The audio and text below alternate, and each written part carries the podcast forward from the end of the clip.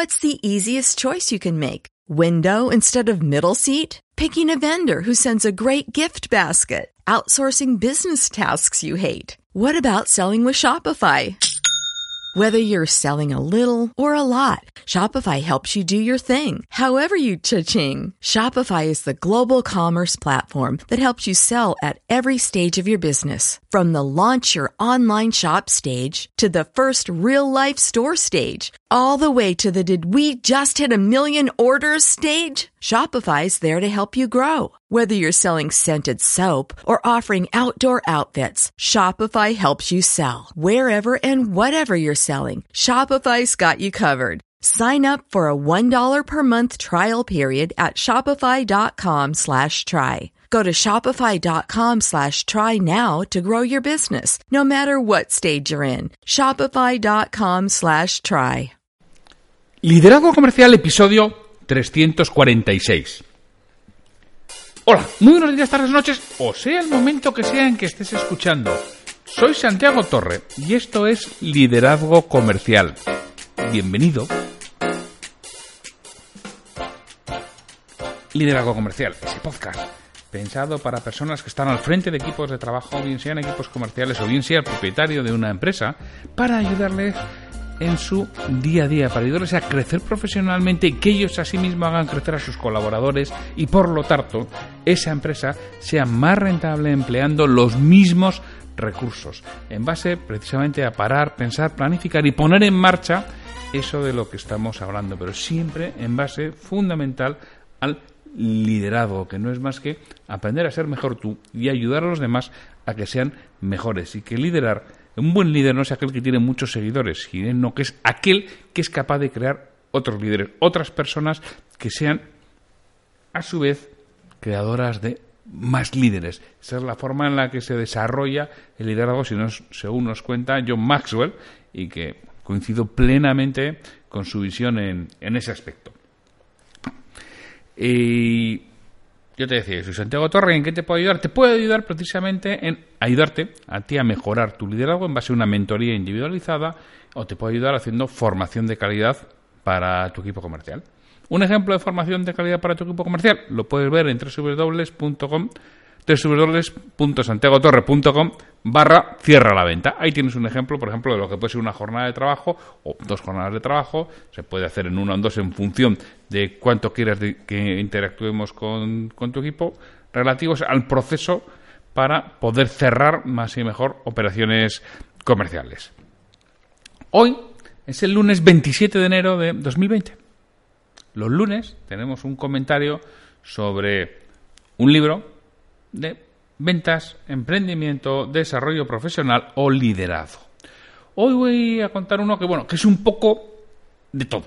Para mí es esencial un libro escrito hace 30 o 35 años y que todo, todo, todo emprendedor debiera leer antes de, de comenzar a emprender. O justo en el momento que empieza. Le va a hacer ver las cosas de una forma muy, muy, muy diferente. Se llama El mito del emprendedor de Michael Gerber. Te leo la sinopsis del editor. La primera parte de este libro está destinada a desmontar los mitos que giran alrededor de la puesta en marcha de un negocio y a describir los innumerables aspectos comunes que comparten las distintas formas de gestionar una empresa. Luego el autor efectuó una revisión de las diferentes etapas por las que puede atravesar el negocio en cuestión desde la infancia, que se inicia casi siempre con la iniciativa de un vendedor, hasta la perspectiva de la madurez, objetivo de cualquier empresa que pretenda perdurar, pasando por los problemas propios del desarrollo adolescente. Y muestra la forma idónea de aplicar las conclusiones a cualquier tipo de negocio. Finalmente, Gerber establece claramente la delimitación de fronteras entre lo que supone trabajar en un negocio propio o en uno ajeno.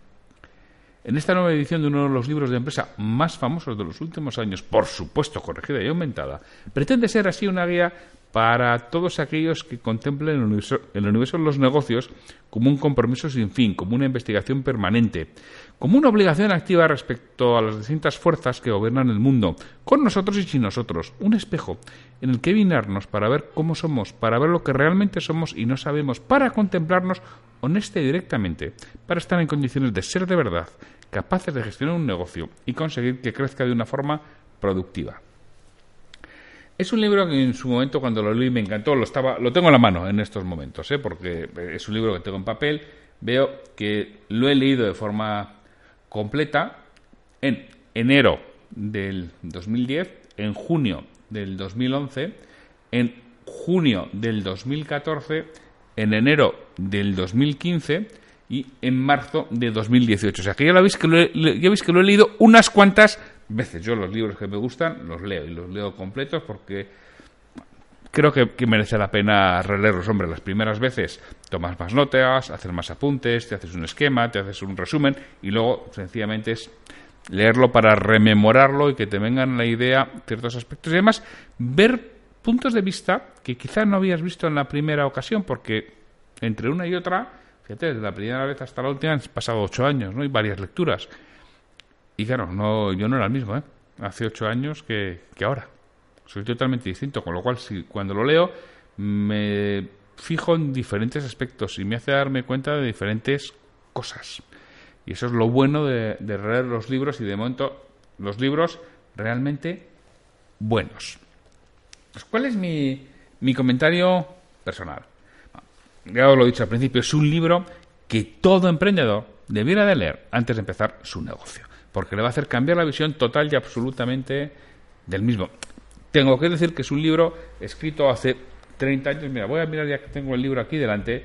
Voy a mirar a ver si viene la fecha de la, de la primera edición. Yo tengo un libro de, de 2, que por cierto es un libro que ha estado agotado, el mito del emprendedor. Y ahora veo que en Amazon lo vuelven a tener. Con lo cual, ojo, porque, bueno, pues se pueden se pueden volver a, agotar. Y yo tengo un libro, está escrito en 1995 por, por Michael Gerber. Yo tengo una edición que debe ser del año 97, una, una cosa así. Bueno, lo que decía, si crees que te va a interesar, cógelo porque es posible que se vuelva a agotar el, el libro. Está escrito hace 30 años, han cambiado mucho las cosas, ya han evolucionado, pero en esencia es lo mismo. Y aporta enseñanzas imprescindibles para quien emprende. Es una obra que trabaja sobre todo la mentalidad del emprendedor y le aporta una serie de aspectos básicos de comprender si quiere añadir probabilidades de sobrevivir al pasar de los años. Y nos dicen una serie de aspectos, no sé si duros o no duros, pero en la página 20 tengo marcado, su negocio es reflejo de lo que es usted si quiere que su empresa cambie, el primero que tiene que hacerlo es usted. Bueno, lo que nos acaba de decir Michael Gerber. Si quiere que su empresa cambie, el primero que tiene que cambiar es usted. Si quieres que tu departamento cambie, el primero que tienes que cambiar eres tú. Yo hay veces que, bueno, ya sabéis que yo trabajo con propietarios de pequeña empresa ayudándoles en todo este tipo de aspectos y algunos más, ¿no? Pero fundamentalmente en todo este tipo de, aspectos. Es uno de mis trabajos fundamentales, es mentoría para dueños de pequeña empresa. Y te encuentras muchas veces que te dicen, a ver si me cambias a estos 14 que tengo aquí. Y le miras y dices, primero vamos a empezar por cambiarte a ti y luego ya vamos a cosas más avanzadas. Y te miran alucinado. Tú no puedes hacer cambiar tu empresa si no cambias tú. O sea, lo que no puedes pretender es que todos cambien para adaptarse a ti. Esos tiempos de rey sol han muerto, han desaparecido. O sea, ya el mundo no empieza cuando tú te despiertas y se para cuando te vas a la cama. Y tu empresa tampoco. Tienes que cambiar y tienes que darte cuenta y ser realista de que si quieres que las cosas cambien, eres tú el primero que tienes que cambiar. Bueno, pues Gerber divide el libro en tres partes. En la primera hace un repaso de las distintas fases que vive una empresa desde su nacimiento hasta la madurez. Y si llega, ya que él nos dice que menos del 4% de los emprendimientos lo hacen, de acuerdo a las estadísticas que él refleja. Él dice que un 20% llegan a los 5 años, pero es que a los, los 10 años lo pasan solamente un 20% de ese 20%, un, un 4%. Por lo tanto, es una parte muy interesante y muy cierta. Y nos habla de algo muy curioso, habla de las fases de emprendedor, directivo y técnico. Y tiene mucha razón en lo que nos expone y que tenemos que, darnos cuenta de, de lo que dice, ¿no? Porque en un momento determinado del libro dice, la imagen del emprendedor típico, asociado a la de Hércules, se nos aparece en la mente. Un hombre o una mujer solos frente a las circunstancias, luchando contra los elementos, defendiendo arduamente aspectos inusitados, ascendiendo por escarpadas montañas. todo para llevar a término el sueño de crear un negocio de su propiedad.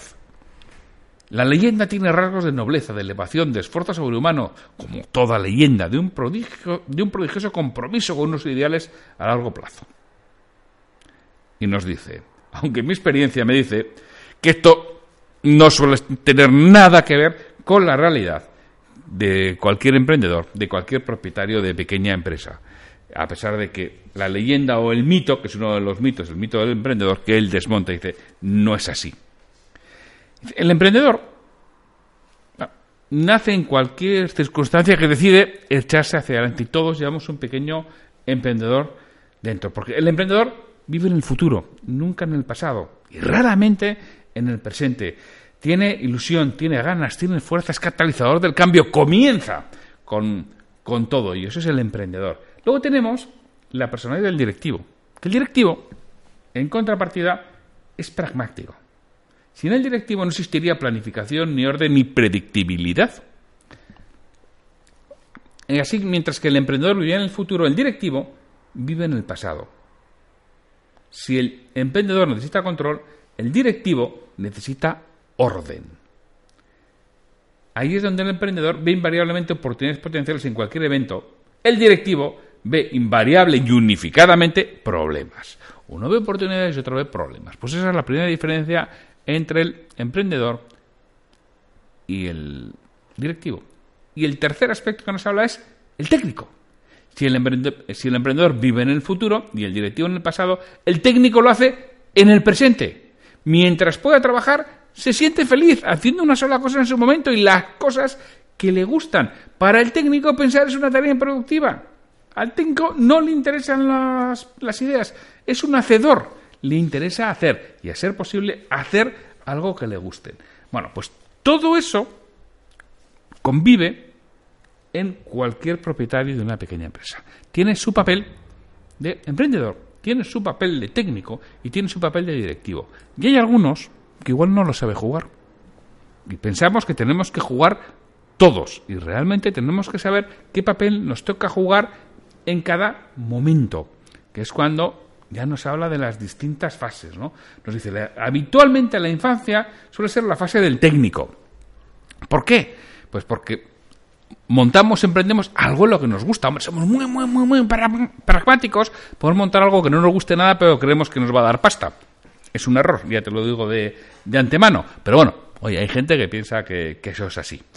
Pero, bueno, pero habitualmente la infancia es la del, la del técnico. Le gusta montar algo, me gusta arreglar coches y monto un taller mecánico.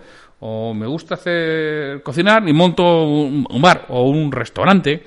O, bueno, me gusta eh, ayudar a los demás y monto una empresa de coaching.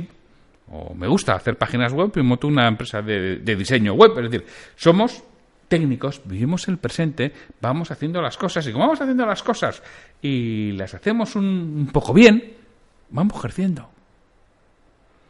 Y empezamos a tener que cambiar nuestra labor de técnicos por nuestra labor de directivos. Igual no sabemos ser directivos. Es la fase de la adolescencia, en donde hay que buscar un poco de ayuda. Pero ya sabéis que el adolescente es rebelde, se piensa que lo sabe todo, no quiere que nadie le ayude, no se deja ayudar más que por otros como él, que saben lo mismo que él, es decir, nada. Eh, claro, así les va, en, algunos casos. Bueno, pues esa, esa es la siguiente fase. Y muchas veces, pues en la adolescencia está la dirección por abdicación, ¿no? En vez de delegación, pues abdicamos de lo que hay que hacer. Y bueno, pues nos podemos quedar ahí y no llegamos a la última fase, que es la fase de la madurez y la perspectiva empresarial, en la que empezamos a diferenciar los roles. Y tenemos muy claro que nosotros o somos emprendedores, o somos técnicos, somos directivos. Pero los tres hay muy poquitas personas que sean capaces de ser un tres en uno y lo tengan todo en, en conjunto. Con lo cual tenemos que ir dando esas fases y tenemos que crecer lo suficiente para tener una organización que permita tener los tres perfiles, que son muy necesarios en las empresas. Es necesario el perfil emprendedor, el perfil del que está siempre pensando en el futuro, el perfil del que es el catalizador del cambio, el perfil del que nos lleva a hacer cosas. Es imprescindible también el perfil del técnico, del hacedor, del que realmente hace. Y es imprescindible el perfil del directivo, del que controla, del que ve los problemas, del que hace los análisis. Son tres perfiles que necesitan según Gerber.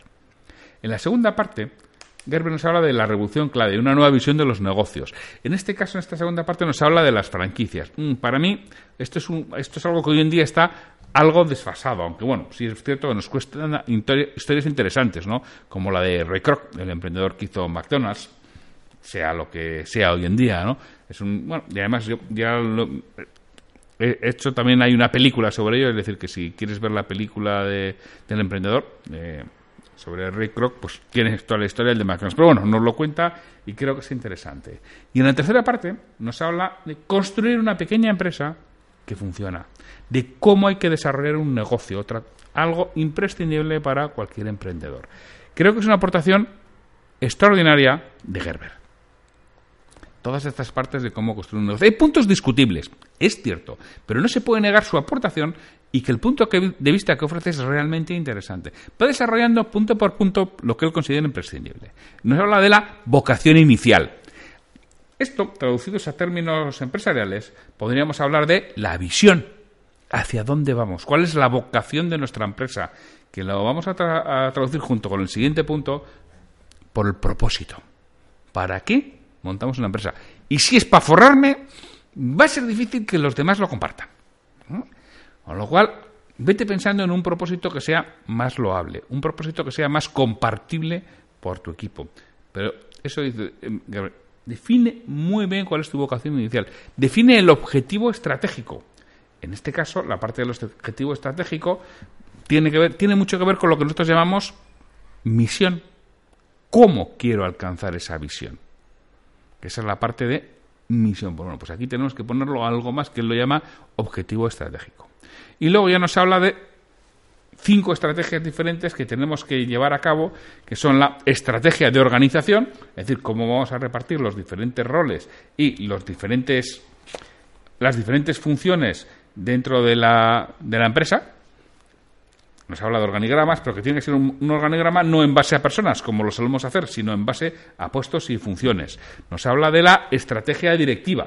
Indudablemente, bueno, pues cómo tenemos que dirigir esa empresa y esa parte de director que tenemos dentro, cómo, cómo va a controlar, dirigir y analizar el negocio que tiene en sus manos. Tenemos que hablar de la estrategia de personas bueno, él le llama realmente de personal, ¿no? Su estrategia de personal le llama él en el, capítulo 16. Y la pregunta con el que empieza es ¿cómo puedo hacer que mi personal actúe como deseo? Bueno, y en base a esto, pues es lo que él va desarrollando esa estrategia y cómo entiende que tiene que ver. La estrategia de marketing, lógicamente. Cómo voy a vender, qué voy a vender, las cuatro P's del marketing, todo eso lo tenemos que ir desarrollando. Y nos habla de la estrategia de sistema. Que la estrategia de sistema es, tienes que sistematizar lo que estás realizando. ¿Para qué? Para que, entre otras cosas, sea transferible. Porque uno de los motivos de montar una empresa tendría que ser poderla transmitir. Que tú no seas imprescindible. Y eso solo se, consigue con sistemas y con delegación. Bueno, pues todo esto es lo que nos habla Gerber, que me parece tremendamente interesante, ya lo he comentado, la diferenciación que hace entre emprendedor, directivo y técnico y cómo muchas veces no somos conscientes de ellos y tomamos el papel equivocado. Es muy raro ver a alguien que ha montado su empresa y que no sea el CEO, el director general, tío o tía, igual no vales tú para director general. Eres un emprendedor fantástico, eres un visionario de primer nivel. Transmítes esa ilusión a tu equipo. O eres un hacedor de cine, eres un técnico fabuloso. Pero igual no eres directivo. Igual no tienes que ser tú, igual no tienes que ser tú el director general de tu empresa. Y claro, si no consigues entender esto, haces que tu negocio no crezca y acabe falleciendo antes de tiempo. La descripción que nos hace Gerber de los puntos que hay que cumplir un negocio es bastante buena ¿eh? y, y, personalmente creo que es lo que le falta a la mayoría de pequeños empresarios que no han dado un salto con su negocio, que no consiguen hacerlo crecer, que siguen viviendo permanentemente en la carrera de la rata, en el estrés diario, de tener que estar en la operativa del día a día sin dar ese salto, sin elevar ese escalón para hacerlo si leyeran el libro y fueran capaces de implementarlo, seguramente sus negocios y sus vidas mejoraría de forma notable. En resumen, es un buen libro que debería ser obligatorio antes de comenzar un negocio. y por supuesto implementarlo, lo que a veces no es tan fácil y no es tan fácil hacerlo solo y no es tan sencillo coger los tres sombreros de emprendedor técnico y directivo e irlos intercambiando. Por eso muchas empresas se quedan en esa fase de la adolescencia porque no aceptan recibir ayuda externa. Y la mayoría de las veces con esa ayuda externa darían un vuelco muy importante a su negocio.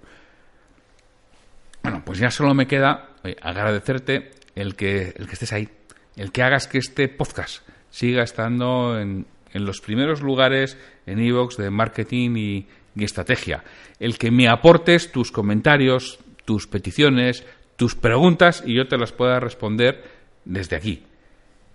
Y sin mucho más, mañana nos subimos con un nuevo episodio, que ya sabéis que mañana, los martes, es el día de las historias. Muchísimas gracias por estar ahí y solo me queda decirte que hasta mañana.